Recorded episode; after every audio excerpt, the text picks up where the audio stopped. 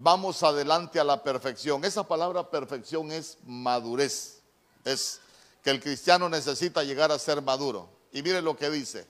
No echando otra vez el fundamento del arrepentimiento de obras muertas, de la fe en Dios.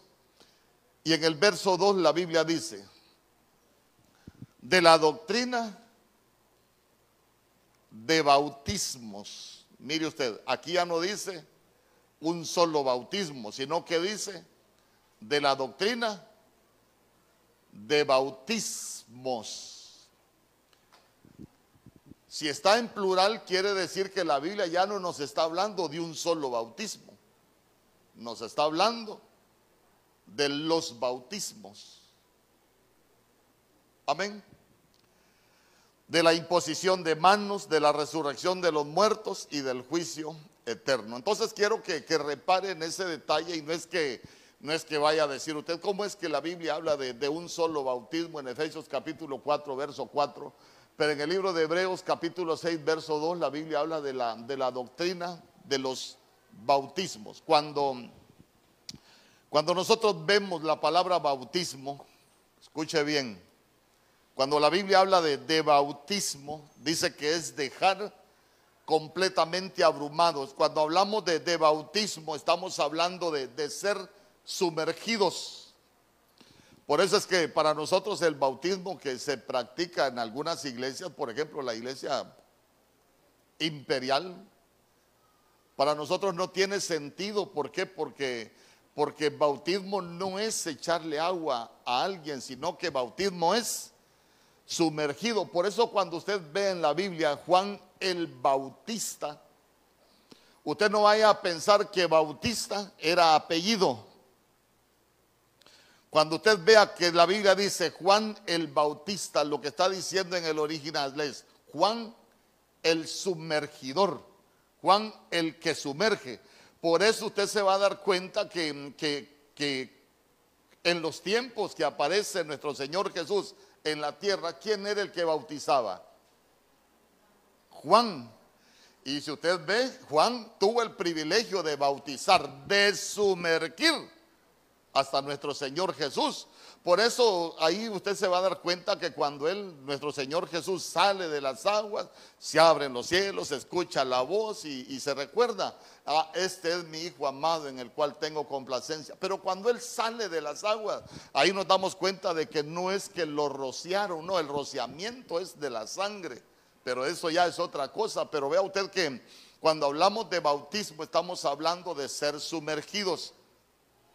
Entonces, como hoy vamos a aprender de la doctrina de los bautismos, los bautismos es ser sumergido. Entonces, vea usted que los cristianos, nosotros necesitamos ser sumergidos. En agua es uno, pero, pero hoy vamos a, vamos a hablar acerca, de, acerca de, de, esa doctrina de los bautismos. ¿Por qué? Porque hay muchas cosas que, que, que son importantes que nosotros las podamos conocer.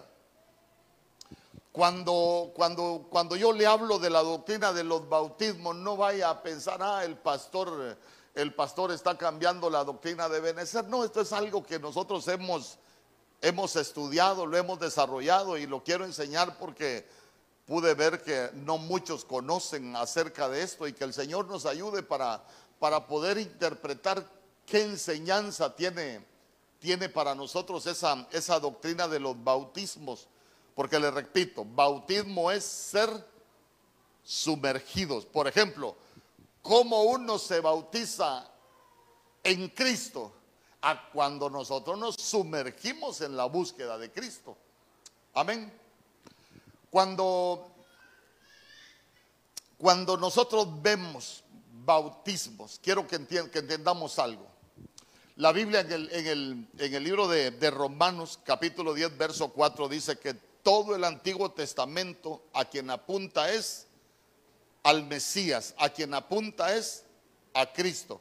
Entonces al final nosotros nos vamos a dar cuenta de que todas las cosas fueron creadas por Él, por medio de Él y para Él.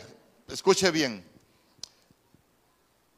Por ejemplo, quiero, quiero poner algunos ejemplos de lo que voy a hablar para que no nos queden dudas.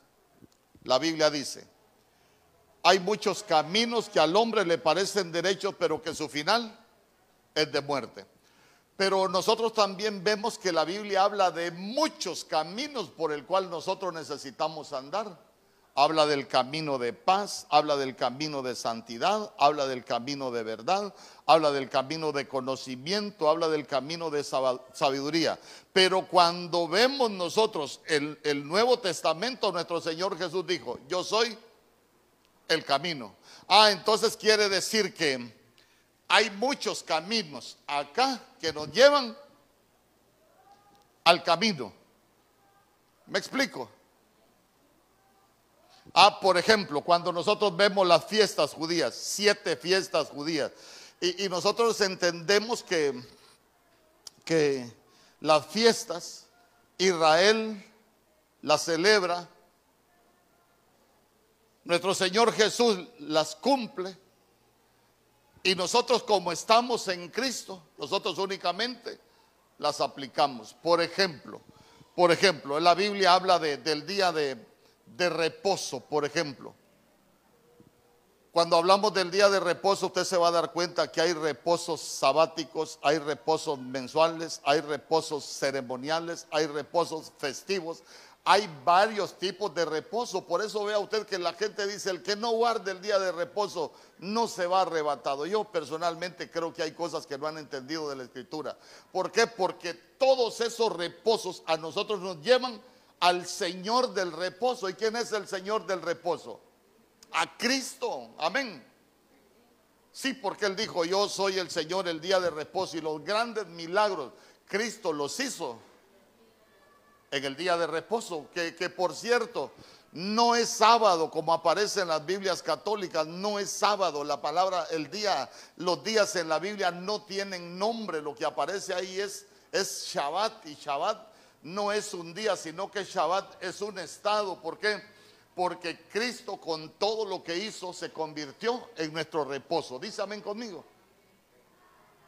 Entonces, entonces vea, vea usted que nosotros necesitamos, necesitamos salir de, de, de, los fundamentos, pero a veces cómo vamos a alcanzar la madurez si ni tan siquiera entendemos los fundamentos, porque, porque porque a veces no entendemos ni todo lo que implican los, los bautismos. Entonces, vea usted que nosotros necesitamos comprender todo esto para que podamos avanzar. ¿Por qué? Porque si no, muchas veces vamos a, a tener malas percepciones, aun cuando no se alcanza una, una madurez espiritual porque cuando hablamos de esa percepción, hablamos de, un crecimiento que nosotros vamos a tener eh, en nuestra mente. Estamos hablando de un crecimiento. Escucha bien, hablar de madurez espiritual es hablar de madurez en nuestro carácter moral que nosotros tenemos eh, es hablar de que nosotros espiritualmente alcanzamos una,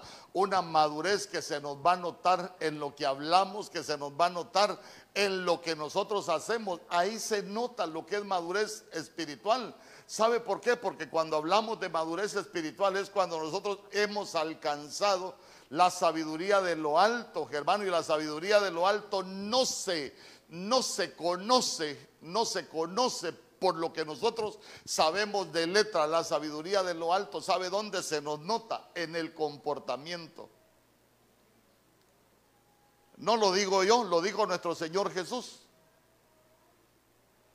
Por eso es que el apóstol Pablo nos enseña cosas tan importantes acerca de la madurez porque él dijo allá en Primera de Corintios capítulo 13 verso 11, cuando yo era niño, hablaba como niño, pensaba como niño y razonaba como niño. Pero cuando llegué a ser hombre, cuando yo crecí espiritualmente, dejé las cosas de niño.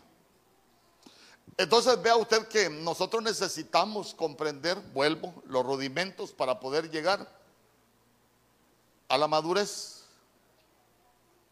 Sabe que en Santiago capítulo 3, verso 2, la Biblia dice cosas bien tremendas, porque yo le voy a enseñar rudimentos y si el Señor lo permite, los martes también voy a enseñar acerca de la iglesia, pero también voy a comenzar a enseñar acerca de los rudimentos porque ya me di cuenta que, que a veces no, no, no, no tenemos el panorama completo. Miren lo que dice Santiago capítulo 3, verso 2. Porque todos ofendemos muchas veces. Si alguno no ofende en palabra, oiga bien, si alguno no ofende en palabra, este es varón perfecto, varón maduro, capaz también de refrenar todo el cuerpo. Ah, entonces nosotros lo que vamos aprendiendo es que cuando nosotros ya pasamos los rudimentos y vamos alcanzando esa, esa madurez espiritual, nosotros ya no ofendemos por palabra. ¿Y sabe qué? Ya somos capaces de refrenar todo el cuerpo. Y cuando hablamos de refrenar todo el cuerpo, ¿de qué estamos hablando? Su cuerpo, su, su, alma le pide una canción del mundo. Usted ya no se la da. ¿Por qué? Porque usted ya tiene un desarrollo espiritual que sabe que eso no es bueno. No le edifica. El cuerpo le pide una cervecita bien helada para el calor. Usted ya no se la da. ¿Por qué? Porque como usted ya tiene una madurez espiritual, usted refrena todo el cuerpo. Los ojos, usted ve a alguien, bueno, usted no, alguien ve a otra persona en la calle, pero, pero como ya tiene madurez espiritual, usted dice, no, yo te reprende los deseos de los ojos. ¿Por qué? Porque ya puede refrenar todo su cuerpo. A veces a usted le pueden, lo pueden insultar, lo pueden menospreciar, le pueden decir lo que quieran, pero ¿por qué usted no se defiende? Porque usted ya refrena su lengua, usted ya sabe que hay cosas que, que no las va a decir aunque tenga muchas ganas. ¿Por qué? Porque usted ya, ya creció y ya puede refrenar todo su cuerpo. Ah, entonces, entonces vea usted que hoy vamos a, a hablar de, de algunos bautismos, bueno, de los bautismos que por lo menos podemos encontrar nosotros en la escritura y quiero que me acompañe a Primera de Corintios capítulo 10, verso 1. Primera de Corintios capítulo 10, verso 1. Recuérdese, bautismo es ser sumergidos. Si lo busca y lo marca, pues sería hermoso, pero si no, léalo conmigo. Porque no quiero que ignoréis. ¿Qué es lo que estaba diciendo Pablo? No quiero que sean ignorantes. Porque no quiero que ignoréis, hermanos, que nuestros padres todos estuvieron bajo la nube y todos pasaron por el mar. Verso 2. Y en Moisés todos fueron bautizados en la nube y en el mar. Entonces vea usted que ya nos encontramos dos bautismos, un bautismo en la nube y otro bautismo en el mar. Ah, pastor, pero eso es Antiguo Testamento. Sí, pero por eso le expliqué, por eso le expliqué. Nosotros, nosotros necesitamos entender que aquello era una figura, pero que nosotros necesitamos comprender la sombra. Por eso es lo que dice Hebreos capítulo 5, verso 8, que todo es figura y sombra de los bienes venideros. Cuando nosotros vamos aprendiendo a interpretar las sombras de las figuras, va a ser de gran bendición para nosotros. Cuando nosotros eh, eh, vamos entendiendo que todo el Antiguo Testamento habla de Cristo, eso va a ser de gran bendición para nosotros porque no nos vamos a confundir de lo que hemos creído. Entonces, entonces mire, tenemos dos bautismos ahí. Y en Moisés todos fueron bautizados en la nube y en el mar.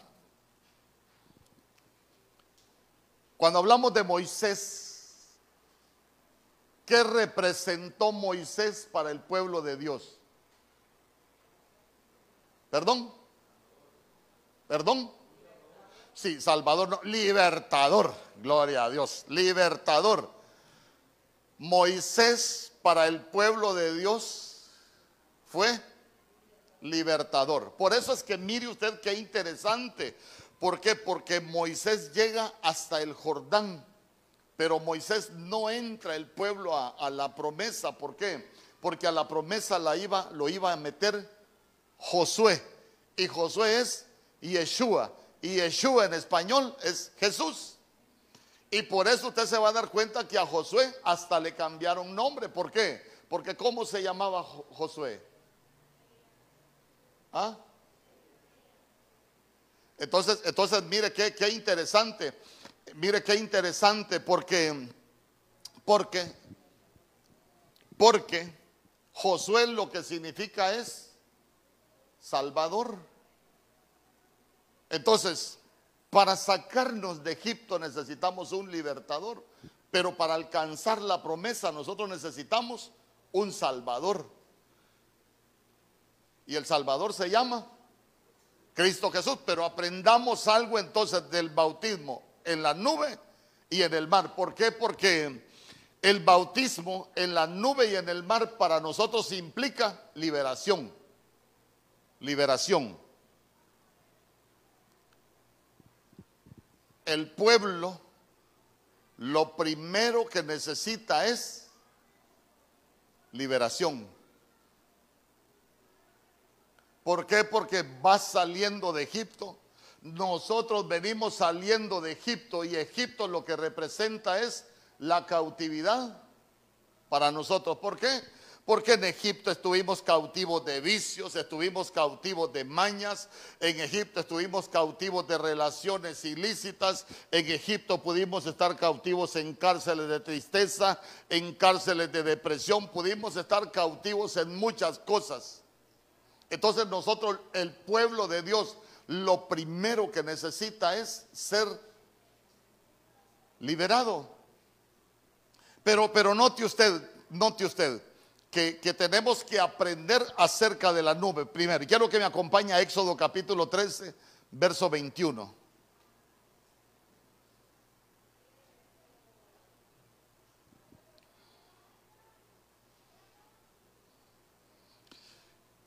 Y Jehová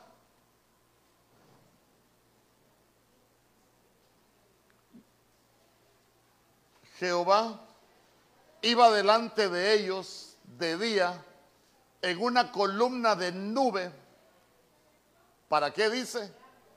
Para guiarlos por el camino. Y de noche en una columna de fuego para alumbrarles a fin de que anduviesen de día y de noche. Entonces vamos, vamos.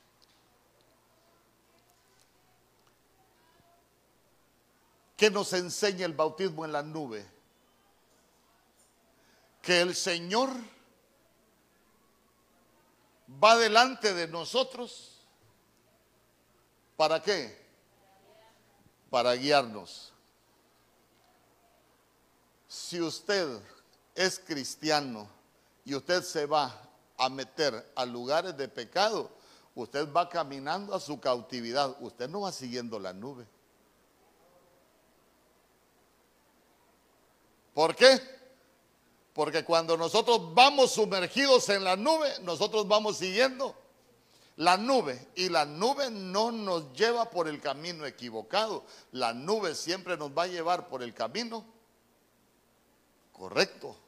La nube nos va a llevar por el camino a la promesa. Pero, pero mire usted, entonces, cuando nosotros nos damos cuenta que estamos bautizados en la nube, cuando nosotros comenzamos a seguir al Señor he decidido seguir a Cristo. Como quien dice, he decidido seguir la nube. No voy a andar por otro camino.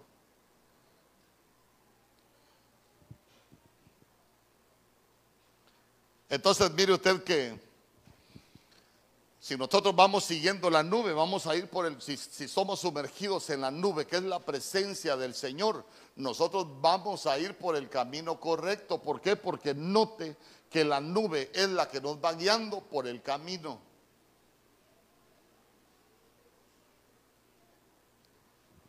¿Vamos bien hasta ahí?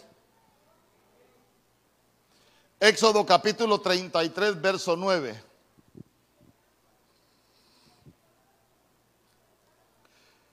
Cuando Moisés entraba en el tabernáculo, la columna de nube descendía y se ponía a la puerta del tabernáculo. Y Jehová hablaba con Moisés. Diga conmigo, el Señor Jehová hablaba con Moisés. Y, lógico, Moisés, como era el, el que iba delante del pueblo, la responsabilidad que tenía Moisés era después trasladar el mensaje de Dios al pueblo. Entonces, vea usted, ¿qué representa estar sumergido en la nube? Ahí con ese verso. ¿Qué representa estar sumergido ahí en la nube? ¿Perdón?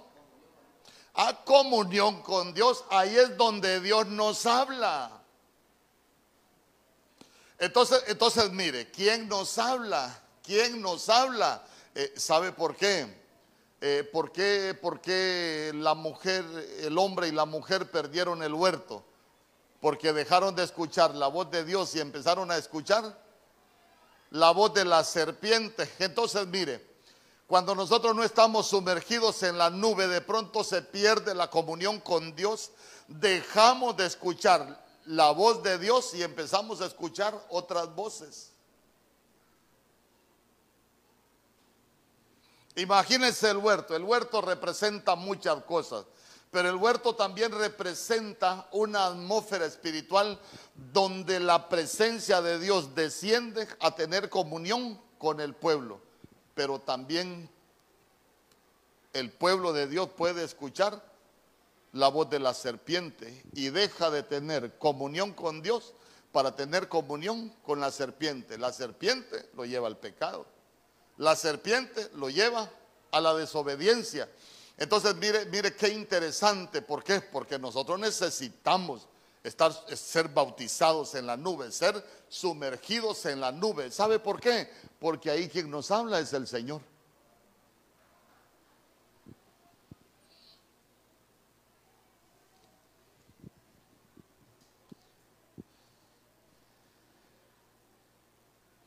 En el libro de los Salmos, capítulo 99, verso 7, la Biblia dice, en columna de nube hablaba con ellos, guardaban sus testimonios y el estatuto que les había dado. Mire, ahí está. En columna de nube hablaba con ellos. Yo solo quiero preguntarle, ¿me estoy explicando lo que es ser bautizados en la nube? ¿Me estoy explicando lo que es ser sumergidos en la nube? Ya se dio cuenta que es guianza, ya se dio cuenta que es comunión, ya se dio cuenta que es que cuando estamos bautizados en esa nube, el que nos habla es el Señor.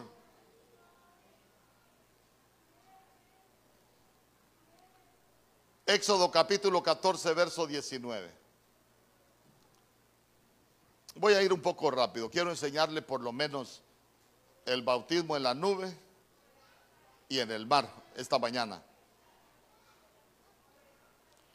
Éxodo capítulo 14, verso 19, la Biblia dice, y el ángel de Dios que iba delante del campamento de Israel se apartó e iba en pos de ellos, y asimismo la columna de nube que iba delante de ellos se apartó y se puso a sus espaldas. Ah, entonces vea usted que aquí es cuando el pueblo de Dios está siendo perseguido. Pero quiero que note algo, ¿dónde iba la nube antes? Desde el pueblo. Adelante. ¿Y ahora dónde, dónde se puso? Detrás. ¿Por qué se puso detrás? ¿Ah? Para protegerlos, para esconderlos. escuche bien, ahora como los egipcios los van persiguiendo, la nube ya no va adelante guiándolos, ellos van avanzando, ya les mostró el camino, pero ahora la nube se pone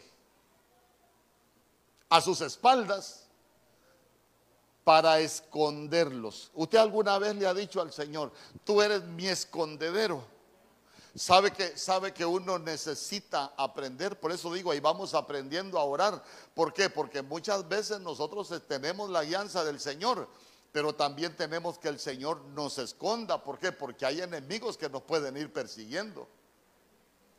al pueblo de Dios lo iban persiguiendo los egipcios. Y note qué interesante, porque el Señor como que dice, bueno, la necesidad del pueblo en este momento no es de que yo los guíe, ellos van avanzando. Ah, pero sí necesito esconderlos del enemigo que los viene persiguiendo. Entonces, entonces mire, si usted tiene algún enemigo que lo viene persiguiendo, enemigo es aquello que, que no te hace bien Enemigo es aquello con lo cual has batallado, enemigo es aquello que has luchado, tal vez algo que ha afectado tu vida, que lo has querido dejar y no has podido porque siempre es más fuerte. Entonces uno necesita decirle, Señor, ahí estoy en tu casa, pero yo necesito que tú seas mi escondedero. Hay un enemigo que me persigue, que siempre me encuentra. Pero cuando Dios nos esconde, el enemigo no nos va a poder encontrar. Por eso es que nosotros necesitamos ser bautizados en la nube. Números capítulo 12, verso 5.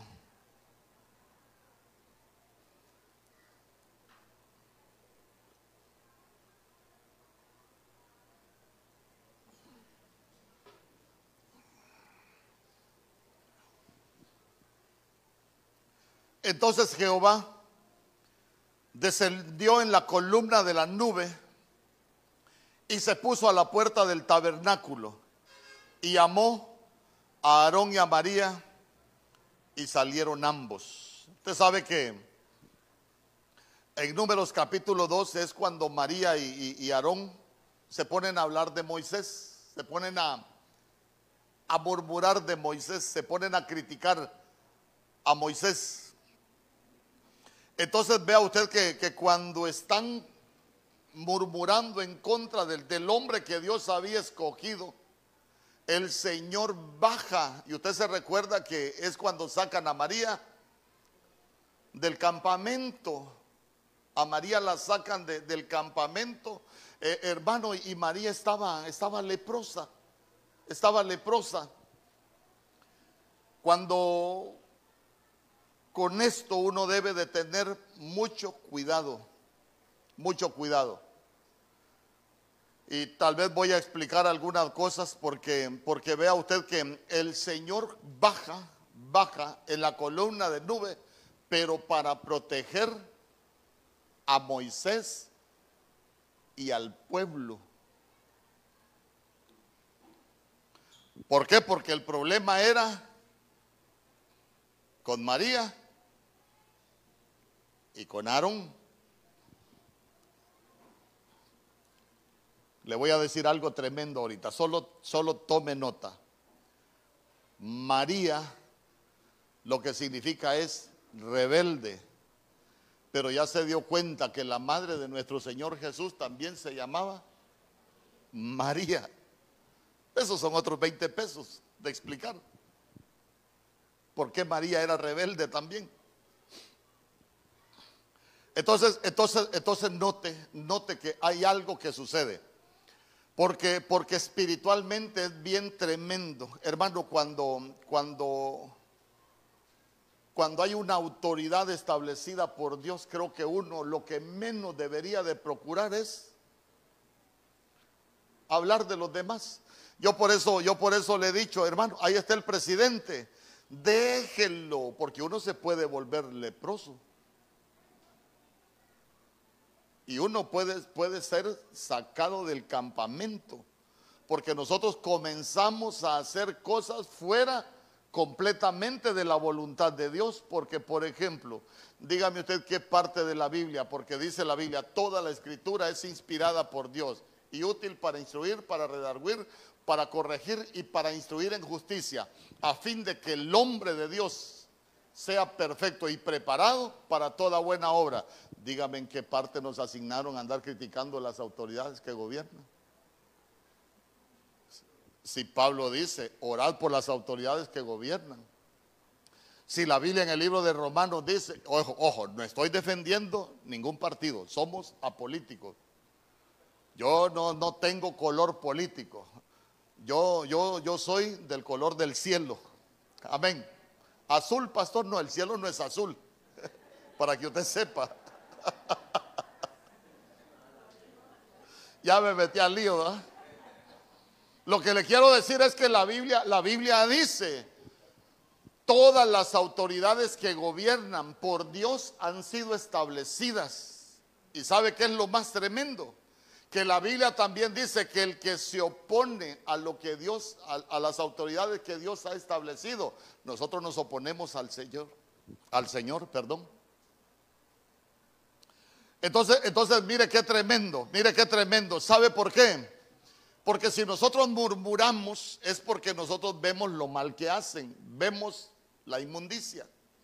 Ahora metámonos al campo espiritual. Cuando, cuando María es sacada del campamento, ¿sabe usted que cuando el campamento de Dios avanzaba,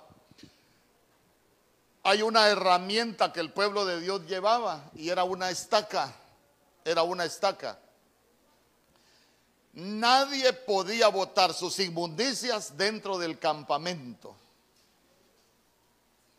Entonces, mire, la iglesia es mal lugar para venir a votar las inmundicias de uno. Ojo, ojo.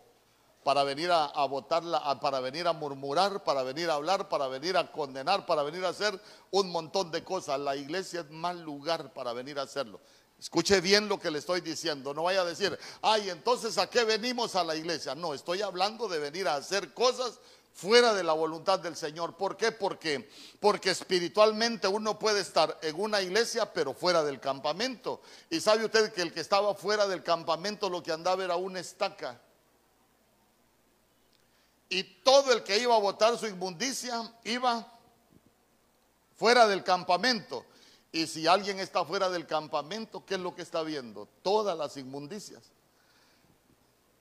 Mire, si usted conoce lo malo de la vida de, de fulano, si a usted le llegan a contar todo lo malo de todos los demás, tenga cuidado, porque puede ser que usted ande con su estaquita en el lomo, recogiendo las inmundicias de todo mundo.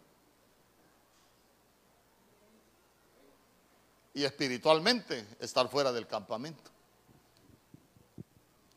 Pero ya se dio cuenta que la columna baja para protección también, ya no solo como, como escondedero. Ah, entonces acompáñenme a Éxodo capítulo 33, verso 10.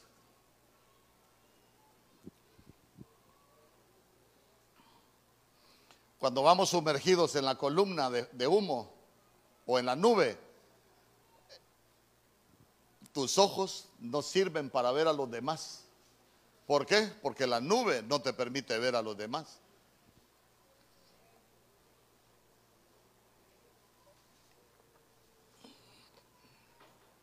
Pero fuera de la nube, sí vemos todo lo de los demás.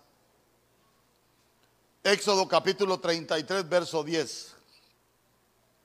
Y viendo todo el pueblo la columna de nube que estaba a la puerta del tabernáculo, se levantaba cada uno a la puerta de su tienda. ¿Y qué hacía? Adoraba. Ah, entonces cuando, cuando nosotros ya somos bautizados en la nube, aprendemos a adorar.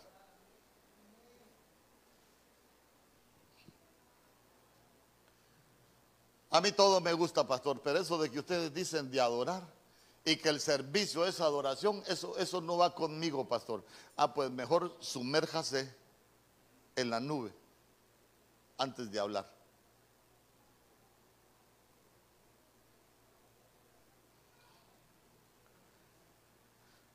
Ahora le pregunto, ¿cómo va a ser trasladada la iglesia de la tierra al cielo? ¿Ah? ¿Cómo va a ser trasladada la iglesia? Hasta un canto ahí, en una nube blanca, Cristo volverá. Con poder y gloria nos levantará. En una nube. La Biblia dice que en Primera de Tesalonicenses 4:17 que, que seremos arrebatados en las nubes para recibir al Señor en el aire.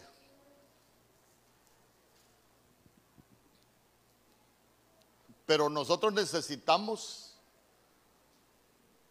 para ser trasladados en la nube, nosotros necesitamos estar sumergidos en la nube Porque el que no está sumergido en la nube se va a quedar. ¿O no? Nos vamos a juntar con el Señor en las nubes, pero el pueblo necesita ser sumergido, haber, haber sido bautizado en la nube. ¿Por qué? Porque haber sido bautizado es haber, estar sumergido en la nube. Y si, y si nos vamos a juntar con el Señor en las nubes, y si no está sumergido en la nube, ¿cómo se va a ir? De la nube podemos aprender muchas cosas. Mire, solo para, solo para, para su conocimiento. ¿Sabe usted que las nubes también son vehículos de Dios? Y cuando el Señor habla de, la nube, cuando el Señor habla de la nube, no estamos hablando esas, esas, esas cositas blancas que nosotros vemos sobre nosotros, no está hablando de eso. Está hablando de otras cosas. Pero en otra, otra vez se las explico.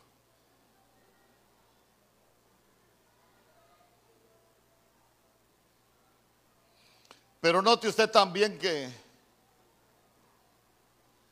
aparte de la nube, también habla de que fueron bautizados en el mar. Día conmigo en el mar. Nosotros también necesitamos ser bautizados en el mar. Qué bueno, pastor, en el mar la vida es más sabrosa, dice aquel corito. Ah, entonces, en Éxodo capítulo 14, verso 22.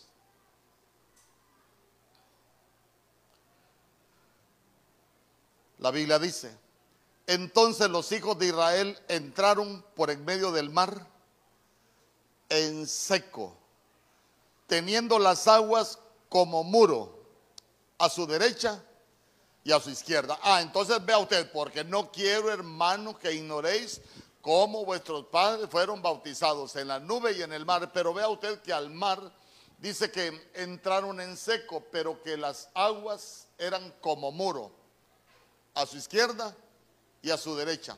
Entonces, cuando nosotros estamos hablando de ser bautizados, de ser sumergidos en el mar, nosotros vamos a tener protección de parte de Dios. ¿Por qué? Porque las aguas nos van a hacer como muros. ¿Y para qué sirven los muros?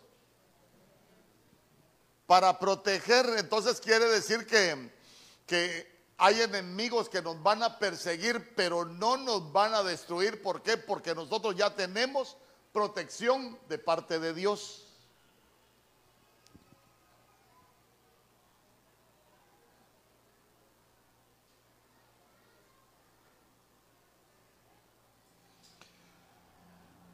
Verso 25, ahí en Éxodo 14, baje sus ojitos al verso 25.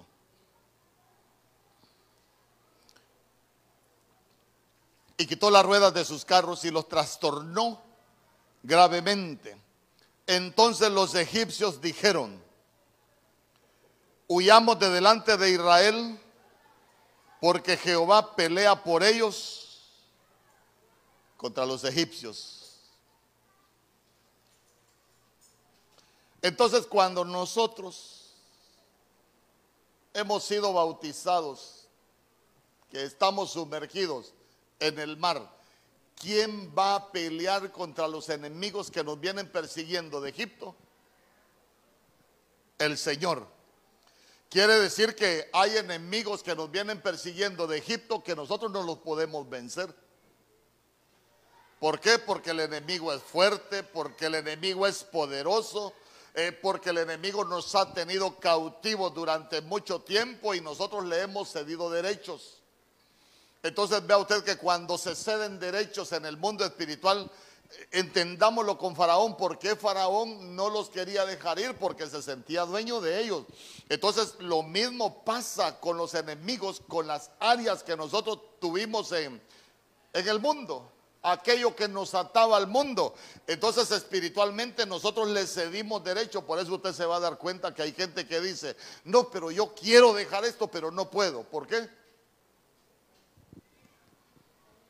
Porque el Señor de Egipto y Faraón es figura del diablo.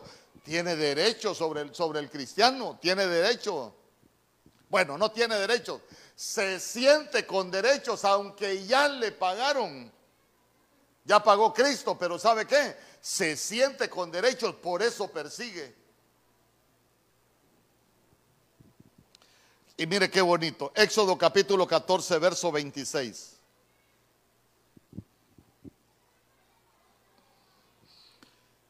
Vamos a leer hasta el verso 28. Dice la Biblia, y Jehová dijo a Moisés, extiende tu mano sobre el mar para que las aguas vuelvan sobre los egipcios, sobre sus carros y sobre su caballería. Verso 27. Entonces Moisés extendió su mano sobre el mar y cuando amanecía, el mar se volvió en toda su fuerza y los egipcios al huir se encontraban con el mar y Jehová derribó a los egipcios en medio del mar. Verso 28. Y volvieron las aguas y cubrieron los carros y la caballería y todo el ejército de Faraón que había entrado tras ellos en el mar, no quedó de ellos ni uno. Ah, entonces mire. En el mar se ahogan los enemigos que nos vienen persiguiendo de Egipto. Y yo le, yo le pregunto, yo le pregunto, ¿por qué será que mucha gente no se ha podido liberar de los enemigos que, viene, que lo vienen persiguiendo del mundo? Porque espiritualmente no se han sumergido en el mar.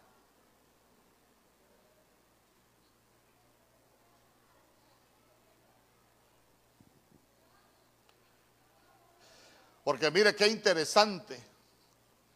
El pueblo entra al mar en seco, pero cuando el pueblo va avanzando, el mar se va cerrando sobre los enemigos. Hermano, es que los enemigos se deberían de ir muriendo. Mientras más nosotros nos metemos al mar, el enemigo que nos ha perseguido se debería ir muriendo. Pero ¿por qué el enemigo muchas veces no se muere y nos sigue persiguiendo? ¿Por qué el vicio que, teníamos en el mundo? ¿Por qué las áreas que teníamos en el mundo? Ahora estamos en la iglesia. ¿Y por qué nos siguen persiguiendo? ¿Por qué nos siguen dañando? ¿Por qué nos siguen afectando? Ah, porque probablemente nosotros espiritualmente no hemos cruzado el mar, no nos hemos sumergido en el mar. ¿Cómo es el agua del mar? ¿Ah? Salada. Y se recuerda que la Biblia dice que nosotros somos la sal. Ah, entonces espiritualmente cuando nosotros nos sumergimos en el mar, nos salan. Ay, pastor, con razón, viera qué salado he estado yo. No, no, no. Si estuviera salado el Señor, fíjese que esa es una mala expresión que uno aprendió en el mundo. ¿Por qué? Porque uno está salado para qué? Para preservación. ¿Acaso no se ha fijado usted que, yo me recuerdo que mi mamá antes le gustaba secar carne y para que las moscas no la, no la dañaran, ni el agua ni nada la dañara, ¿qué hacían? La salaban. Entonces vea usted que sumergirnos en el mar, bautizarnos en el mar, a nosotros nos salan. ¿Para qué nos salan? Para preservación. Para preservación. Entonces, ¿sabe qué? Cuando ya nos salaron para preservación, el perseguidor, no hombre, este está salado.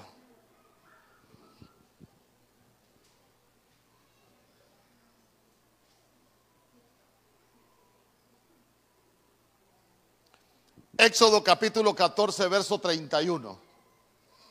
Mire, cuántas cosas podríamos hablar, pero voy a ir un poco rápido, porque si no, no terminamos. Son como unas 12 páginas que tengo escritas solo de bautismos.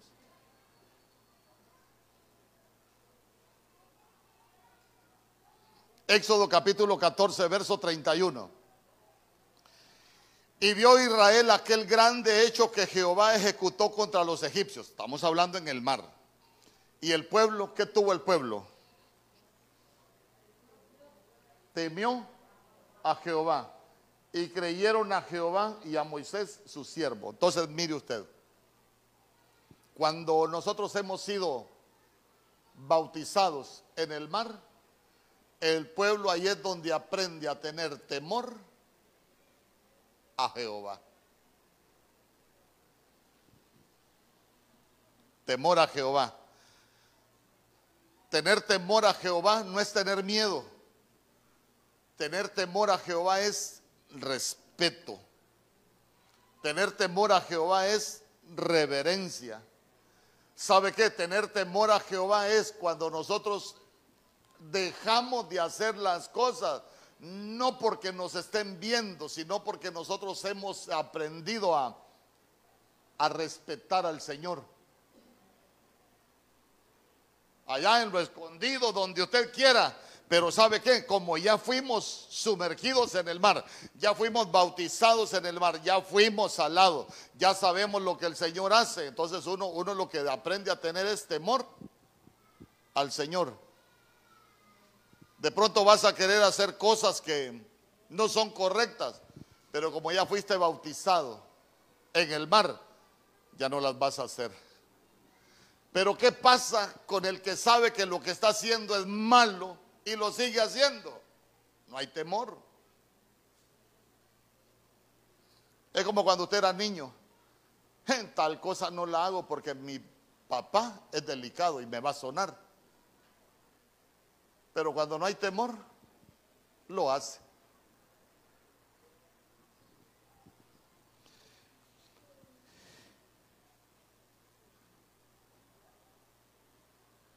Ahora bien, ¿qué seguía después del mar? ¿Qué seguía después del mar? El desierto. Entonces, como después del mar sigue el desierto, quiere decir que el mar para nosotros es un límite, el mar es una frontera. El mar es una frontera. ¿Y cómo se pueden cruzar las fronteras? ¿Legal o ilegalmente? Amén. Escuche bien, no, no estoy hablando de los que van mojados, estamos hablando ya cosas espirituales.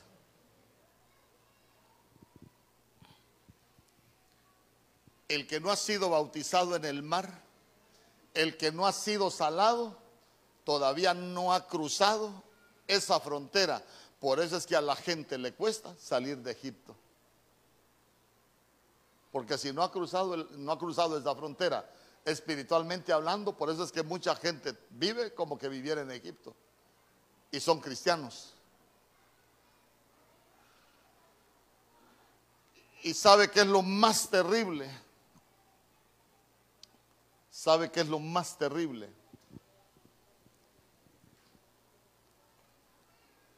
Que cuando uno no se sumerge en el mar como pueblo de Dios,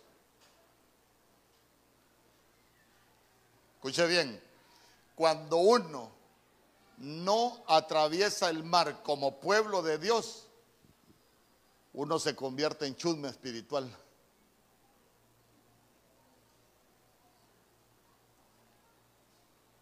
Se pasó, pastor. No. Números capítulo 11, verso 4. Mire la versión moderna lo que dice.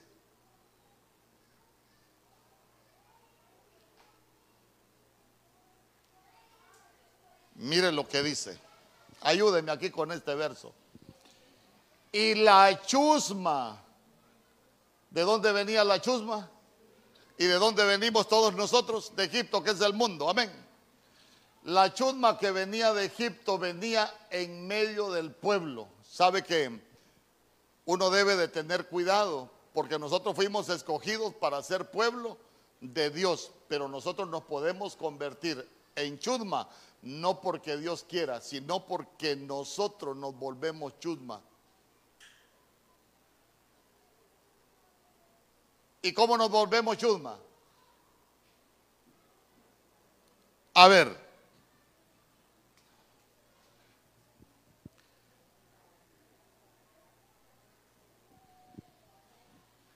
¿Qué pedía la chusma?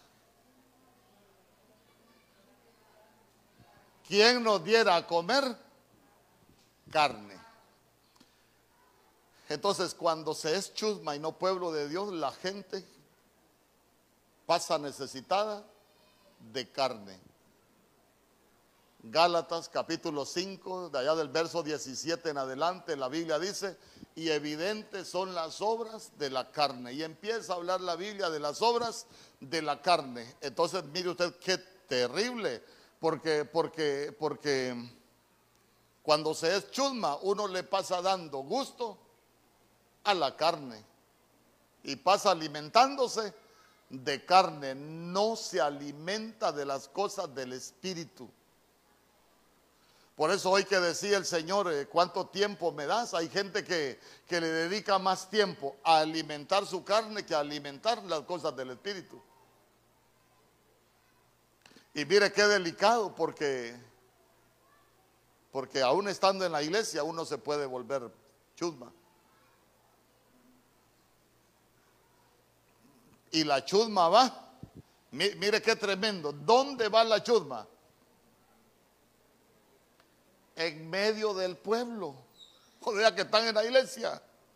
Uno lo que debe de tener cuidado es, si pasamos pidiendo carne, somos chusmitas. Pero si nos alimentamos de las cosas del Espíritu, ya es que tenemos que llegar a ver el bautismo del Espíritu también. Ese, ese lo vamos a ver después. ¿Por qué? Porque el que se alimenta del Espíritu es guiado por el Espíritu, pero el que se alimenta de la carne es guiado por la carne. Nada tiene que ver con el Señor.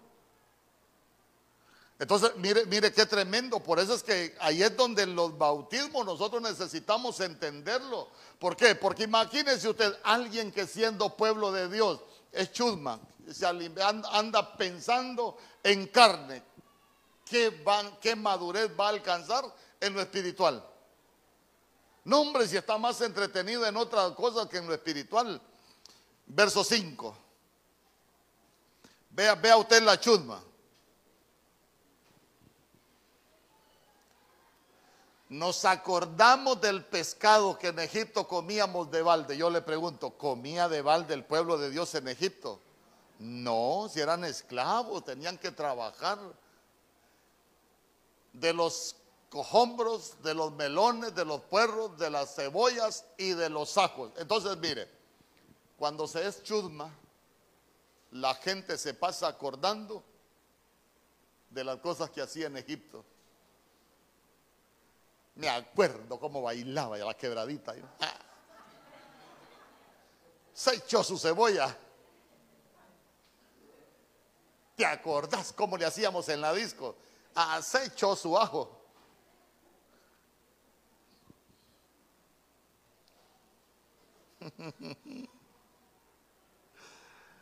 Ay, qué rico era el pescado allá en Egipto. Ay, hermano. Olvídese de lo que se alimentaba en Egipto. Entonces ya cuando, cuando uno escucha alguna cosa, dice ay, papá. Casi le dice uno, chusma, chusma. ¿Eh?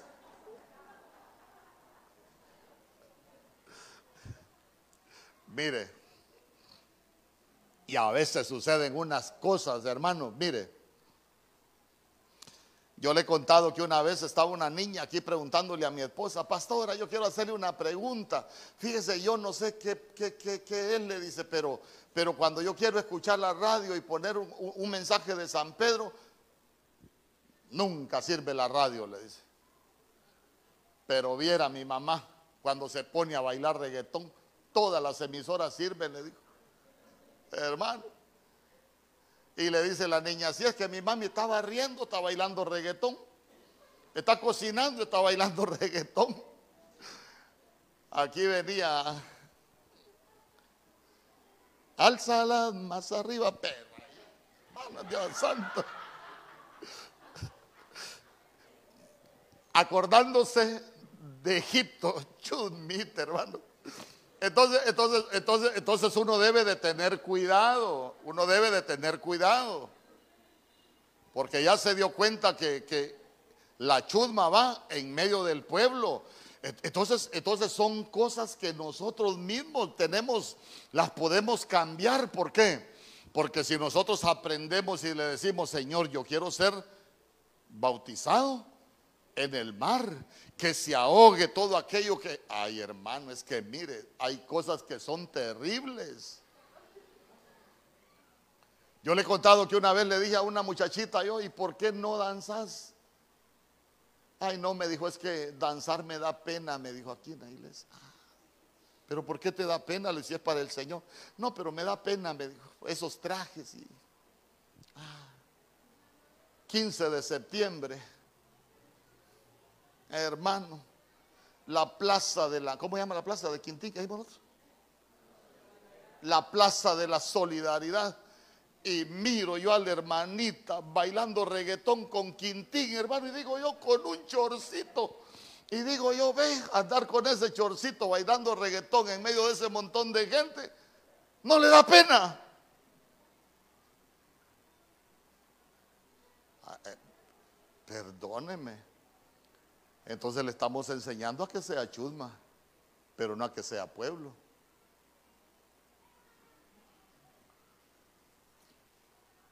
Porque mire, aquí hay una muchachita que allá en un colegio de esos que tienen escuelas cristianas y colegios cristianos, el, el, el director, que es el pastor, la quería obligar a bailar y le dijo, yo no bailo, le dijo.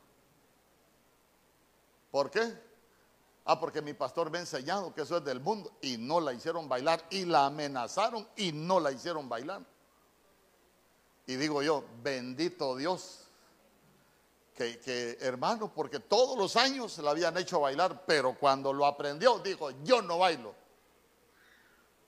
Dejó de ser chusma y entró a ser pueblo. Entonces, entonces vea usted que, vea usted que a veces, a veces hasta el líder puede llevar a que la gente sea chusma y deje de ser pueblo. ¿Por qué le digo que hasta el líder? ¿Quién les hizo el becerro en, el desierto? Aarón. Les hizo el becerrito. ¿Sabe usted que los padres les podemos hacer becerritos a nuestros hijos? Usted tiene una nena cinco o seis años, usted le pone unos chorcitos, le pone aquellas licras pegaditas, y qué linda se ve la nena. Pero cuando la nena crece y anda con esos chorcitos en la calle, le van a salir canas blancas, pero el becerro se lo hizo usted. El becerro no se lo hizo su niña.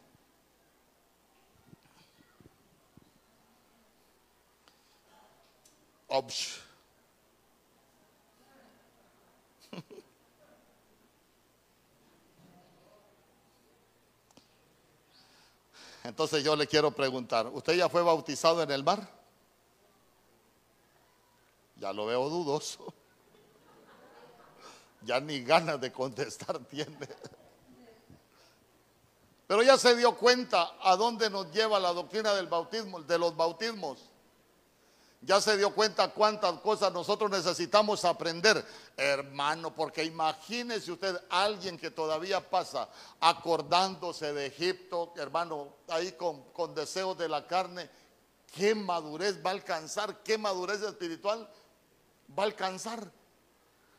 Entonces ya se dio cuenta que, que sí tiene sentido, bueno, lo que el Señor nos enseña, que necesitamos ser bautizados en la nube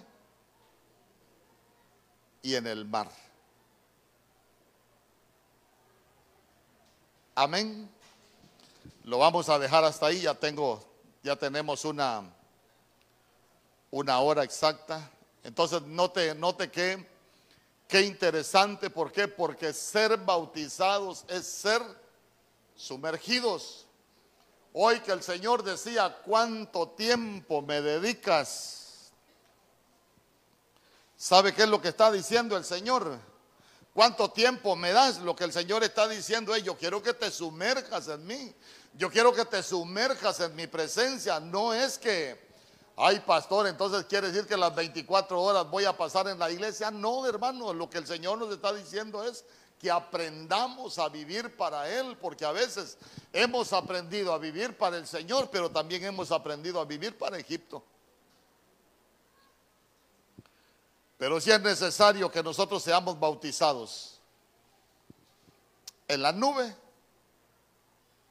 y en el mar.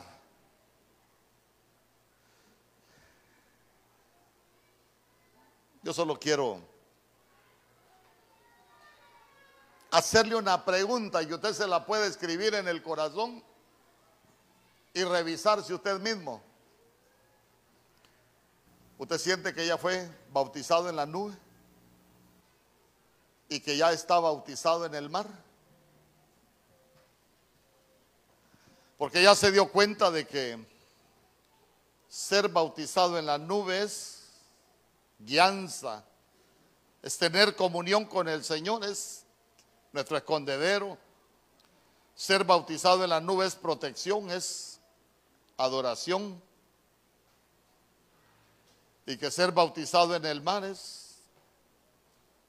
que las aguas son como muros, no nos destruyen. Que ser bautizado en el mar hay protección. Que cuando somos bautizados en el mar se ahogan los enemigos, pero también hay temor al Señor. Que cuando somos bautizados en el mar nosotros ya cruzamos una frontera y salimos de Egipto. ¿Sabe usted que mucho pueblo el Señor lo sacó de Egipto, pero Egipto no ha podido salir de mucho pueblo. Porque eso es lo que nos enseña la chusma. Salieron de Egipto, pero Egipto no ha salido de ellos. Pero nosotros necesitamos que Egipto salga de nosotros, decirle, Señor, yo quiero ser verdaderamente tu pueblo. Por eso es que la Biblia dice que nosotros somos el Israel de Dios. Eh, pero sabe usted que a veces somos el Israel de Dios, pero con todavía con la genética de Jacob.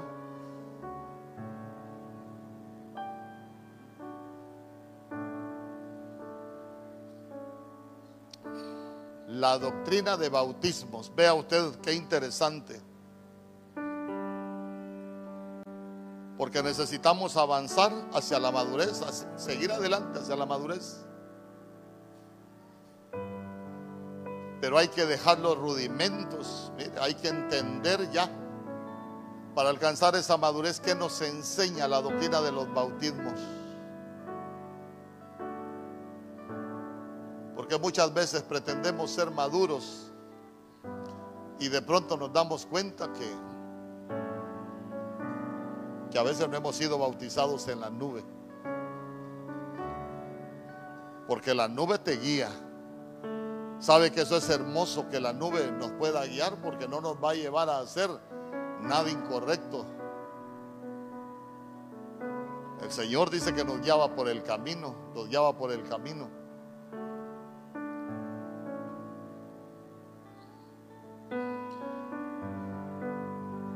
En el nombre poderoso de Jesús, ahí donde está.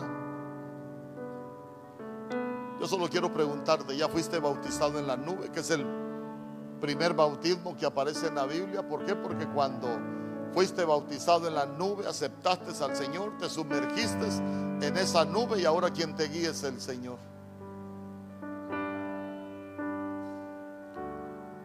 Ya fuiste bautizado en el mar. Ahí fuiste salado para preservación. Pero ahí también se debieron haber ahogado los enemigos.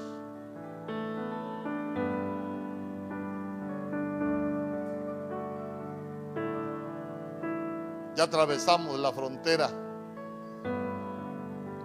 Ya salimos de Egipto, vamos camino a la promesa. Pero no podemos ir como chusma, porque podemos estar en medio del pueblo de Dios, pero siendo Perdóneme, se lo tengo que decir de esta manera. Si así lo dice la Biblia en el original, no podemos seguir en medio del pueblo de Dios como chusma. Por eso es que a veces suceden tantas cosas dentro del pueblo de Dios. Eh, Pablo decía, pero si ni aún entre los gentiles se dan tales cosas, ¿y por qué muchas veces se dan esas cosas dentro del pueblo de Dios? No hemos alcanzado madurez. Y muchas veces nos comportamos como chusma.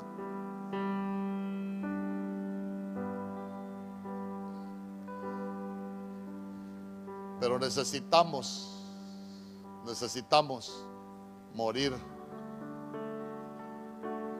Porque vea usted que esa sal, esa sal es como una protección, pero para preservación. Sabe que la sal preserva de las moscas y las moscas es pecado. Porque el Señor de las moscas es Belcebú, es el diablo, que el Señor lo reprenda. Pero cuando no hemos atravesado el mar, que no hemos sido salados, no hemos cruzado esa frontera, por eso fácilmente se nos pegan las moscas, porque la carne atrae mosca, la carne atrae pecado, pero el espíritu atrae santidad. hay principios de atracción en la Biblia. Y nosotros vamos a atraer de acuerdo a cómo estamos llenos. Si estamos llenos de carne, vamos a atraer corrupción, vamos a traer pecado. Si estamos llenos del Espíritu, vamos a traer las cosas del Espíritu a nuestra vida. Padre, mira a cada uno de tus hijos que hoy estamos en este lugar con un anhelo en nuestro corazón de ser bautizados en la nube y en el mar. Bautiza, nos queremos ser sumergidos en tu presencia, mi Dios, que tú nos guíes, que tú nos protejas, que tú nos hables, aun cuando estamos haciendo las cosas mal, que tú nos puedas hablar, mi Dios. Que tú puedas ser nuestro escondedero, nuestra protección.